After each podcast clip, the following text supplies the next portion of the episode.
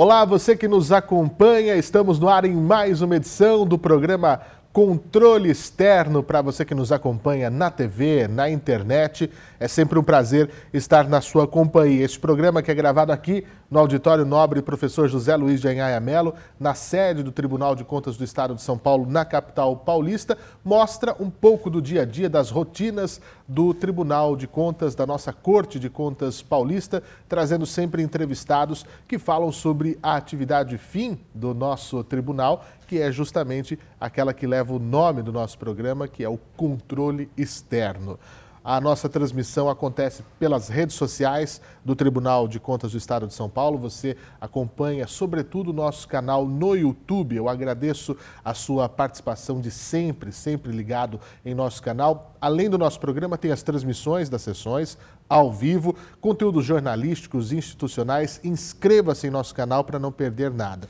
Gosta de podcast? Também estamos na Podosfera Mundial, nos principais agregadores de podcast. Basta você procurar lá o Tribunal de Contas do Estado de São Paulo. Esse programa e outros conteúdos também estão lá. E, claro, na televisão pela rede TCESP, mais de 111 TVs câmaras do estado de São Paulo, mais de 70 emissoras coligadas à Associação dos Canais Comunitários do Estado de São Paulo e na rede Alesp. Muito obrigado a todos por receberem o nosso conteúdo. O programa Controle Externo desta semana conta com a presença do conselheiro decano desta corte, conselheiro Antônio Roque Cittadini. Doutor Roque, que prazer tê-lo aqui conosco eh, nesta data. É muito bom tê-lo aqui no nosso programa Controle Externo. Seja muito bem-vindo. Muito obrigado. Satisfação participar do programa e conversarmos sobre o nosso tribunal, sobre o controle externo e demais questões. Muito bem. Deixa eu apresentar o nosso convidado, o Dr. Roque, como eu disse, é o decano dos conselheiros do Tribunal de Contas do Estado de São Paulo.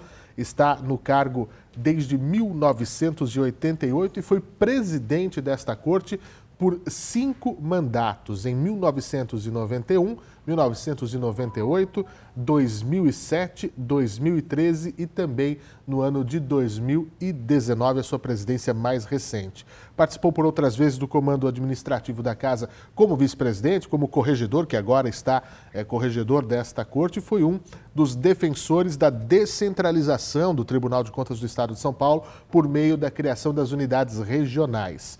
Bacharel em Direito pela Faculdade de Direito da Universidade de São Paulo, a USP, Roque Cittadini ingressou na Corte de Contas Paulista em 5 de abril de 1988. Tem também uma extensa bibliografia iniciada em 1983 com a publicação do livro Lei Orgânica dos Partidos Políticos, Comentários, Notas e Jurisprudência, dentre outras obras que também fez ao longo de sua carreira. Doutor Roque, nosso decano desde 1988 aqui nesta casa. Eu queria começar essa nossa entrevista falando sobre isso. Né? O senhor chega uh, aqui ao tribunal muito nesse lado também da nova Constituição. 1988 é um ano marcante para o Brasil. Ah, inclusive, a redação desta Carta Magna deixa muito claro o papel dos tribunais de contas. Né? Eu queria que o senhor fizesse uma análise, um retrospecto desse momento da sua chegada aqui ao tribunal com esse novo Brasil que se desenhava. Olha, uh, realmente foi uma, uma coincidência. Eu cheguei para o tribunal, no, eu, aliás, eu fui indicado pela Constituição Velha. Quando eu cheguei, em outubro, tivemos a Constituição Nova, a Constituição de 88. E que, diríamos, podemos dizer que é, virou de ponta cabeça o controle externo. Alterou muito, ampliou muito, modernizou muito. O controle externo, é, antes de 88, era um controle externo limitado, burocrático, extremamente formalista. Uhum. É, e a Constituição de 88 veio mudar. Primeiro que ela ampliou nas competências. E ela, de uma certa forma, sinalizou uma grande mudança que teriam que ocorrer nos tribunais de contas. Porque a Constituição está lá, ela deu as regras, mas das regras ao dia a dia há uma, um caminho longo a percorrer. Né? As, tivemos que mudar os modelos de auditoria, a forma de fiscalizar, as, as questões novas que apareceram. Cito um exemplo: o exame prévio de edital. Sim. Não existia. E o exame prévio de edital, a rigor, foi uma grande mudança. Quer dizer, você analisar a contratação ainda na fase que ela não está concluída. Isso foi uma grande mudança. Uma das grandes, porque tivemos um sem número de mudanças. E depois da Constituição de 88, seguiram-se outras mudanças. A própria lei orgânica do tribunal, uhum. que contemplou o novo, a nova forma do Tribunal de Contas, a chegada do Ministério Público de Contas, a, a lei de responsabilidade fiscal, que ela é uma lei própria para o tribunal, para os tribunais de contas. Enfim. A lei de licitações, lei 93. de licitação, a mesmo a, a 8666, uhum. Que já é de 93, já era uma grande mudança. Sim. Bom, enfim, na verdade nós tivemos neste, ao, seguindo, aberto o caminho pela Constituição de 88, tivemos grandes mudanças em todas as áreas dos tribunais. Agora, um dos papéis aqui, propriamente, uh, marcos da carreira do senhor aqui, uh, doutor Roque, a questão de disponibilizar ferramentas, né? Quando o senhor fala aí né, do exame prévio de edital, é uma importante ferramenta. Né? Agora, uma ferramenta nossa, é, que são essenciais. Eu, como jornalista, eu gosto muito de lidar com dados, com números, para você poder é, analisar os cenários e traçar panoramas aí por diante. Os painéis temáticos aqui do, do tribunal. Eu acho que é algo fundamental para quem gosta de jornalismo de dados, de números. Para a gente ali tem uh, uh, mil uh, desdobramentos para transformar aquilo em notícia. E para o cidadão também, porque o cidadão ele pode verificar como está a situação na ponta, onde ele está. No, como diz o próprio nome, o cidadão está na cidade, está no município. O primeiro, se não me engano, foi o painel de obras paradas, que é um que rende assunto na mídia até hoje. Ano passado, durante as eleições, eh, nos debates, por exemplo, ao governo do estado, nós víamos os candidatos usando esses dados nossos, falando sobre o que precisa ser feito. Como é que o senhor vê a, ah, essa necessidade de criarmos painéis, de mantê-los, de abastecer com dados? Isso é transparência, evolução? O porquê desses painéis? Olha, aí eu até gostaria de relembrar uma questão interessante. Em 88, quando nós estávamos naquela, naquela grande ebulição que era a Constituição de 88, esteve aqui nos visitando o presidente da Corte de Conta da Itália. É, era o ministro Giuseppe Carboni. Esse já é falecido, óbvio. Ele, ele havia sido ministro da Fazenda na Itália, era uma pessoa da economia, uhum. era um economista importante, e ele esteve aqui. E foi uma, uma, tivemos uma sessão com ele. E ele disse algumas coisas que foram importantes para nós, naquele momento de, de mudança. A primeira questão que ele diz é o seguinte: o tribunal tem muitas competências. Tem a competência de fazer auditoria, de multar, de punir, de rejeitar, de aceitar, de registrar, tem um monte de competência mais duas coisas precisam ser consideradas essenciais para o tribunal. A primeira é informar a opinião pública. Quer dizer, o tribunal é um órgão que tem que informar a opinião pública. Informar com seriedade, com trabalho, como você citou aí, o nosso painel de obras paradas. Ele é um trabalho fantástico responsável e que é de grande valia para a sociedade. Uhum. A sociedade saber, olha, no meu município estão construindo um ginásio e estão demorando há cinco anos, saiu lá que está a obra parada ou a obra está atrasada tal. Então o, o ministro Carbone dizia o seguinte, duas são as principais competências nossas. Tem um monte, mas duas não podemos esquecer. A primeira é informar bem a opinião pública. Temos que informar a opinião pública. A segunda é informar bem o parlamento. Porque o, o, o, o parlamento, sem a informação do tribunal, é como um avião que faz um voo olhando para cá e para lá sem saber para onde vai. O tribunal tem que fazer um bom, um bom trabalho para que o parlamento e a administração pública saiba como estão indo as coisas. Eu acho que essa ideia trazida pelo ministro Carbone, ela sempre nos orientou. Quer dizer, o tribunal tem que informar bem a opinião pública. Tudo que você falou aí, painel de obras paradas, os demais painéis que nós fazemos, que são vários, né? Uhum. Vários. É, todos eles têm o mesmo objetivo, quer dizer, informar bem o contribuinte à opinião pública. E fica aqui, doutor Roque, o convite ao, ao nosso telespectador, ao nosso ouvinte, para visitar esses painéis. Acesse o site tce.sp.gov.br e lá você vai poder ver todos os painéis. Nós falamos do de obras paradas, temos o mais recente, que é o de concessões rodoviárias, nós temos do terceiro setor, nós temos o mapa das câmaras, que também é bastante importante para que você possa verificar a efetividade né, da, da sua Câmara de acordo com os gastos por vereador, por exemplo. Você pode pesquisar, comparar com municípios de mesmo porte, uma infinidade né, de assuntos interessantes e que para a sociedade é importante ter esse despertar. Desse modo, então, doutor Roque, nós podemos dizer que comunicação, como nós estamos fazendo aqui, né, com, indo à casa das pessoas, ao ouvido das pessoas, aos olhos das pessoas, é, é, um, é uma ferramenta de transparência, né? É, veja, essa é uma grande mudança que veio pós 88. Até 88, a regra é que o tribunal tinha que ser tão discreto que ele era quase secreto. Tudo era, não se publicava, ah, e, era, era, era, era um silêncio absoluto. Uhum. Nem as nossas decisões eram bem publicadas. Algumas decisões você não sabia se foi a favor ou contra a opinião do tribunal. Sim. Tudo isso mudou.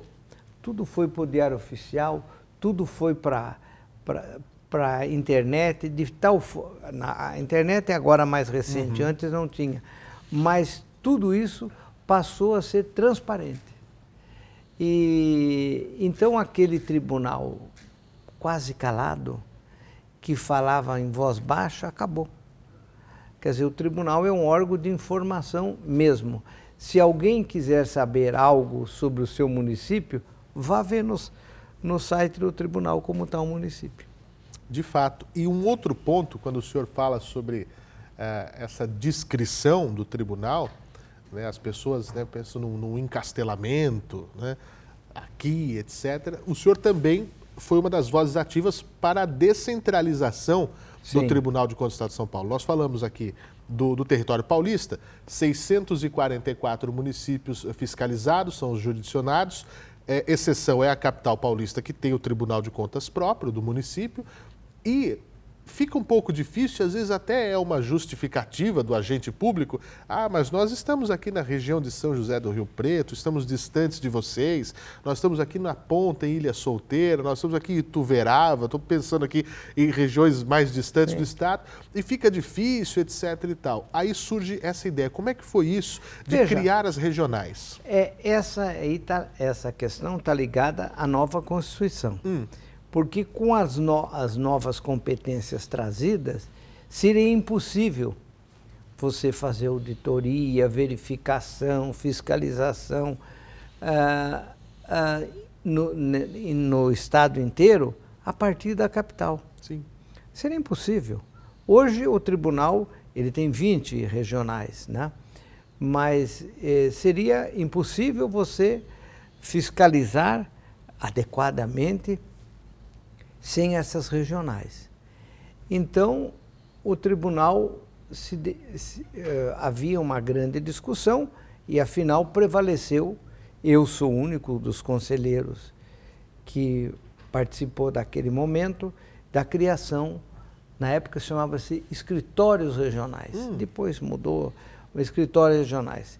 E que no começo nós tivemos muita dificuldade, porque nós tínhamos que alugar uma casa, nós não tínhamos funcionário, tínhamos que transferir funcionários da capital para o interior. Depois o tempo passou, o tribunal hoje tem praticamente todas as sedes são próprias, né? praticamente não, creio que todas. Uhum.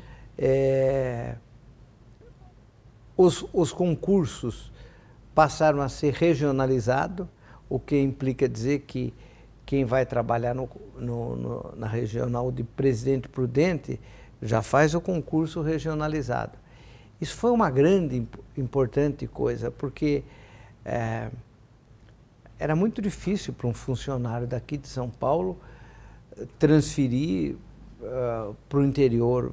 Quer dizer, alguns até queriam, mas como regra era sempre complicado. Claro. Mas o tribunal, nesses anos todos, cumpriu o seu papel, criou uma bela estrutura e depois, é, digamos, uma verdade, a chegada dos computadores da informática, ela nos favoreceu muito. Porque quando eu cheguei no tribunal, no ano que eu cheguei, o tribunal estava comprando um lote de máquinas uh, elétricas, uhum. que era a ponta, era o, vamos dizer, o top. Sim. Né? E, íamos abandonar as máquinas de, mecânicas. Me, mecânicas, né? aquelas máquinas, e passávamos para as máquinas elétricas. Era uma, uma, uma discussão enorme, uma festa enorme. Mas, felizmente, aquilo evoluiu, né? Chegaram os computadores, o tribunal fez bem, uh, não ficou para trás, e o tribunal passou a exercer um outro fator que pouca gente destaca, mas que eu sei que é muito relevante. Com a modernização tecnológica do tribunal, pelos sistemas aqui do, que o tribunal adota de, de, de informática, é, ele, de uma certa forma, incitou, propôs aos municípios e ao Estado que também avançasse. E isso foi muito relevante. Eu me recordo que ainda no, na fase primeira disso daí, a maior parte dos contadores municipais trabalhavam com lápis e caneta. Faziam lá os, os controles, liberavam. Na tesouraria. É, exatamente. Era tudo lápis e caneta. Sim. Eu me recordo que o município de. Ai, ai, ai, agora me vem a é, lá perto de Lins, uhum. um município lá perto de Lins, o contador disse assim para mim: Eu não trabalho com máquina de escrever e muito menos trabalho com computador. Eu continuo fazendo no meu caderno, no livro, né, é, a mão e a lápis. Essa era a realidade do, do, dos municípios. Quando o tribunal se informatizou, obrigou os municípios a também se informatizarem, porque o tribunal começou a aceitar só via uh, computador, via rede, de, as informações, de tal forma que aquele negócio de trazer um monte de papel aqui já não, não adiantava mais. E então o, o, essa ação do tribunal foi modernizadora para a administração como um todo. Forçou com que, olha, tem que andar junto. Tem que andar Senão, junto. não vai ter como prestar conta. Exato, exato. E é muito interessante nós vermos isso hoje. E, e, e eu, eu queria que, óbvio, a gente não vai fazer um exercício de futurologia, né, doutor Roque, mas olhar para o futuro, do que já passou. Hoje nós vemos é, quase acabando os processos físicos, por exemplo. Vai acabar. vai acabar. É. Aqueles tomos, a capim, etc. É. Aquilo vai se desmanchando com o tempo, problemas de armazenamento, questões de sustentabilidade e muito mais. Como é que o senhor vê, né, passados esses anos que o senhor está aqui, com essa evolução toda, e já pensando também que estamos As vésperas do centenário, centenário. do tribunal. Você veja, a vem? UDESP, por uhum. exemplo. Sim. A UDESP não seria possível não fosse a informática. Uhum. Né? A UDESP, para quem não sabe, é, para simplificar, é um grande banco de informações sobre todos os, a administração municipal de cada município. É, é o input, a entrada de dados. É, que é, então, de tal forma, se você quiser saber quanto que o município gastou em educação, como é que está gastando na saúde, uhum. você tem um retrato dele. E isso não seria possível não tivéssemos a informática. É. Né? É, eu creio que o nosso papel é ele é duplo. O primeiro é continuar se modernizando, não ter medo de nada que venha, que, que altere. Eu sei que muitas foi muito difícil, até muitos conselheiros diziam, não, mas como é que vai fazer? O escritório lá de Ribeirão Preto vai ficar um, no, um novo tribunal desligado daqui. Não, nada disso aconteceu. Né? Então não devemos ter medo. E também não devemos ter medo das novas tecnologias, mas também não devemos ter medo de incitar a administração para buscar. Porque a administração é muito desigual. Uhum. É muito desigual. Você, de repente, você encontra uma, uma área da administração extremamente modernizada, avançada tecnologicamente. Naquela mesma administração, ao lado, uma região bem atrasada. Por exemplo, é, é, nós precisamos continuar é, modernizando a Secretaria da Segurança, por exemplo. Ela é uma secretaria frágil nisso daí. Por incrível que pareça, a Secretaria da Saúde também é. Porque o Estado também muda. Agora nós temos concessões, administração de hospitais por entidades privadas. Tudo isso é novo uhum. e é preciso mudar. É, sem dúvida. Eu acho que esse é o grande ponto para os próximos anos e para o futuro. Nós vamos nos encaminhando já para o final do programa. Passa muito rápido, doutor Roque. É sempre um prazer tê-lo aqui para conversar. É, o que, que a gente pode colocar como desafios, então, que vem? É, nós já vivemos essa nova Constituição, nós já vivemos, os jurisdicionados entenderam, por exemplo, lei de responsabilidade fiscal, como nós falamos da Lei 8666 lá em 93 para licitações eh, e compras. Hoje nós já temos uma nova que está se encaminhando, a 1433, né? Nós chamamos de nova, sendo que a velha nem é tão velha, né? é uma jovem de, de, é. de, de, de 30 anos. E o que, que, que qual, qual, que é o ponto agora de observação? Eu, é terceiro setor? É, tecnologia? Eu acho que é o seguinte: o que virá, uhum. como virá, é, não é que não importa, importa. Sim. Mas o que importa mesmo é a nossa postura de se modernizar junto com a administração. Então, por exemplo, apareceram as entidades sociais que administram um hospital. Sim. O tribunal mudou. Aquilo que era para fiscalizar uma autarquia, ele se refez. De tal forma que a administração teve que correr atrás da gente é. para nos atender. Então, o que eu acho que deve vir no futuro, o que não deve mudar, é a nossa cabeça. A nossa cabeça centrada naquelas duas coisas: informar bem a opinião pública informar bem o parlamento. É, isso não muda nunca. E é. não temer, né, doutor? Não temer, né? exatamente. Sem dúvida, isso é muito importante. E nós estamos também uh, nessa produção dos 100 anos, eventos que, que, comemorativos que já se, se iniciam nesse ano de 2023, com foco em 2024. Para quem tem sentado aqui nessa cadeira, eu tenho sempre perguntado alguma história curiosa. Eu sei que o senhor tem uh, histórias suficientes para um livro só do senhor. Mas tem alguma que o senhor lembraria para alguma curiosidade desses 100 anos que o senhor leva durante esse tempo e leva para a vida? Olha, o tribunal ele tem muitas histórias, uhum. não há dúvida. Ah, eu, eu diria que tem histórias do plenário. Né? Sabe que cada conselheiro é, um, é uma cabeça. Sim. Né? E tem conselheiros que são mais é, sintéticos nas suas manifestações e tem alguns conselheiros que de vez em quando acham que vão fazer uma, o seu livro naquele voto.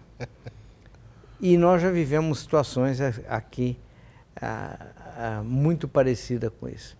Eu não quero ficar detratando nenhum colega, porque todos contribuem, mas eu já vi situação de um, um conselheiro ficar falando aqui, todo mundo levantar e sair, porque ele já estava duas horas falando e, e, e, e, o voto não, não, não caminhava para o final. A única coisa que, que sobrou é se levantar e todo mundo sair. É uma coisa meio. Até nem devia contar, mas é isso aí. Não, não mas tem. É. Mas são, são características de cada um. É. E, nesse caso, a, a, a, característica era ser mais prolixo. É, muito mais prolixo. Histórias do tribunal. Nós vamos ter muita coisa ao longo desses 100 anos aqui, das comemorações dos 100 anos, é, nas nossas redes sociais. Você que já viu a nova logomarca, a marca que estampa os 100 anos, entre muitas outras coisas. E fica o convite para você continuar a acompanhar. Mais uma vez, eu queria agradecer a sua presença aqui, eh, Dr. Roque, é sempre muito, como eu disse, agregador eh, para quem nos acompanha. Nós que muitas vezes tratamos de temas espinhosos por aí, podemos fazer uma conversa franca e honesta e bastante instrutiva e interessante para quem nos acompanha. Muito obrigado. Obrigado a vocês. Estamos aí. Bom, eu gostaria de agradecer uma vez mais a todos que nos acompanharam até aqui.